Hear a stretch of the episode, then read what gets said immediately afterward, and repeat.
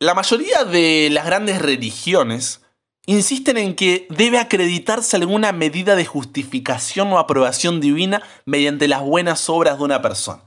Tienes que hacer algo para que Dios te acepte.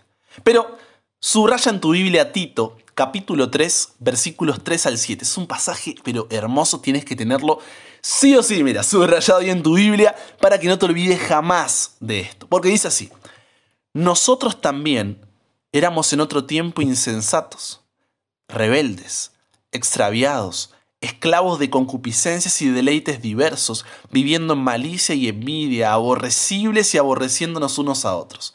Pero, pero, cuando se manifestó la bondad de Dios nuestro Salvador y su amor para con los hombres, nos salvó, no por obras de justicia que nosotros hubiéramos hecho, sino por su misericordia, por el lavamiento de la regeneración y por la renovación en el Espíritu Santo, el cual derramó en nosotros abundantemente por Jesucristo nuestro Salvador, para que justificados por su gracia, viniésemos a ser herederos conforme a la esperanza de la vida eterna. Qué lindo versículo. Pero presta atención.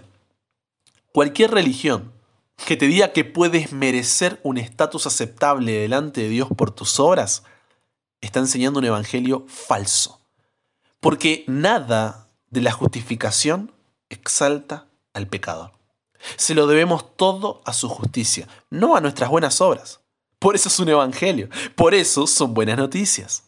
Es más, acompáñame, si vamos juntos al gran salón de la fe, en Hebreos capítulo 11, te darás cuenta que los personajes resaltados allí como hombres y mujeres de fe, no están allí por sus méritos, no están allí por sus obras. En realidad, te cuento un secreto, todo lo contrario. Moisés asesinó a un egipcio. Raab se ganaba la vida como prostituta. Sansón, por no mencionar a la mayoría de los jueces, frecuentemente dejaba que las lujurias de la carne se llevaran lo mejor de él y casi perdió su validez por completo debido a su necio comportamiento. David cometió adulterio con Betsabé e hizo que mataran a su marido Urias. Ante esto, a ver, ¿qué debería haber hecho Dios? Y la justicia de Dios debía condenarlos a sufrir las consecuencias de la ira de Dios y ser destruidos por su pecado, porque la santidad de Dios no convive con el pecado, donde hay luz no hay tinieblas. Pero todos estos personajes, y otros más que no mencioné que están en el capítulo, tenían una cosa, tenían fe. Y eso fue lo que hizo que se arrepintieran, confesaran su pecado y fueran perdonados. ¿Por qué? Porque descansaban en la promesa de Dios. Eso es lo que hace la fe. Te permite descansar en las promesas de Dios. Por eso el mismo Pablo en Romanos 5.1 dice, justificados pues por la fe, tenemos paz para con Dios por medio de nuestro Señor Jesucristo. Y te pregunto, ¿por qué al ser declarados justos, al ser justificados, tenemos paz? La respuesta es porque tienes fe en Jesús cuando ante su perfección te das cuenta de tu imperfección. Entonces le dices Dios, o sea, después de que, después de que miras quién es Dios, de, de todo lo que tiene para ti, dices Dios, te entrego todo. Quiero que tus pensamientos sean mis pensamientos, que tus deseos sean mis deseos. Quiero que mi corazón lata al ritmo de tu voluntad. Es ahí cuando tienes paz. Porque la paz no es algo que Dios te da, la paz es quien es Él. Jesús es el príncipe de paz. Entonces, cuando dejas de lado tu orgullo, arrogancia y autosuficiencia y le das el control de tu vida a Dios, estando dispuesto a caminar con Él, el Espíritu Santo va cambiando tu corazón, tu mente, tus deseos y vives sabiendo que la vida en esta tierra es un paréntesis en la eternidad. Vives como un ciudadano del reino de los cielos. Descansas en las promesas de Dios. ¿Por qué? Porque como Dios está en tu vida, tienes paz en tu vida. Sin Dios en tu vida, no podrás tener paz en tu vida. Por eso Dios hoy te dice, venid a mí, todos los que estáis trabajados y cargados, y yo os haré descansar. Ya basta. Ya basta de cargar por tanto tiempo con ese pecado. Ya basta de cargar por tanto tiempo con ese pasado, con ese error, con ese fracaso, con esa caída, con esa adicción, con esa frustración. Ya basta. Ve hoy a Dios, Vuelve hoy a Dios y entrégale todo eso a Él y dile, moldéame, quiero ser el vaso y que tú seas mi alfarero. No será fácil. Y no esperes que todo cambie de la noche a la mañana, que eso no te frustre. No modificarás en días una vida que vienes teniendo hace semanas, meses y años. Pero mientras vayas avanzando un paso a la vez en la voluntad de Dios, cada vez se volverá más fácil. Cada vez lo disfrutarás más. Y finalmente te preguntarás, ¿cómo no tomé esta decisión antes? ¿Sabes por qué? Porque ahora descansas en sus promesas, porque ahora tienes paz en tu vida, porque le abriste la puerta de tu corazón a Jesús.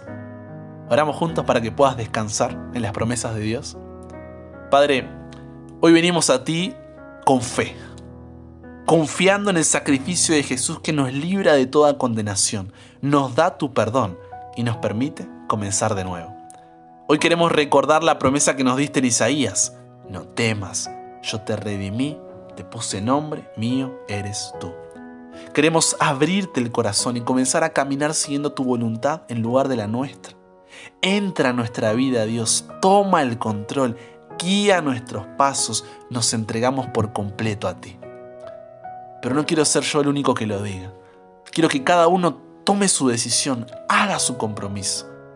Por lo que tú que estás orando ahora conmigo, te dejaré un minuto para que puedas entregarte a Dios y decirle que quieres abrirle la puerta de tu corazón y descansar en sus promesas para que te dé paz y luego yo cerraré la oración.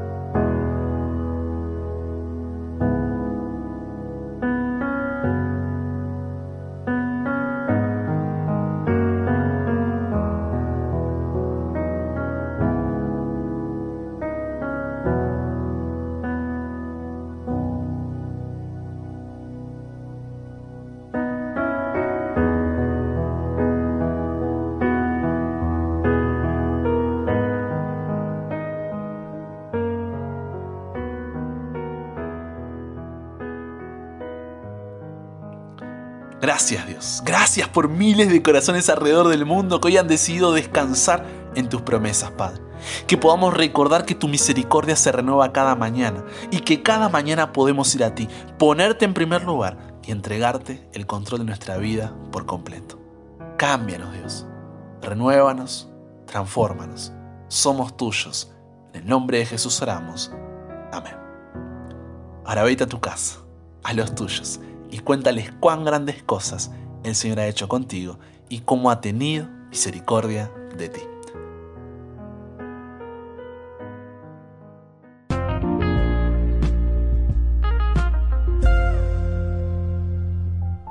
Un abrazo grande, imparable. Dios te bendiga en este día. Soy el pastor Brian Chalá y es una alegría que seas parte de esta comunidad donde de lunes a viernes tenemos un nuevo episodio de este podcast. Así es, ya sea que nos estés escuchando desde WhatsApp. ¿Cuál es el número, Brian? Más 54911 3441 5007. Me escribes ahí, te estaré respondiendo y te haré parte ahí de la comunidad en WhatsApp para que puedas recibirlo en formato audio todos los días ahí en tu celular. Puedes unirte al canal de Telegram, suscribirte al canal de YouTube, seguirme en Spotify o alguna otra plataforma de podcast como Brian Chalá, B-R-I-A-N-C-H-A-L-A.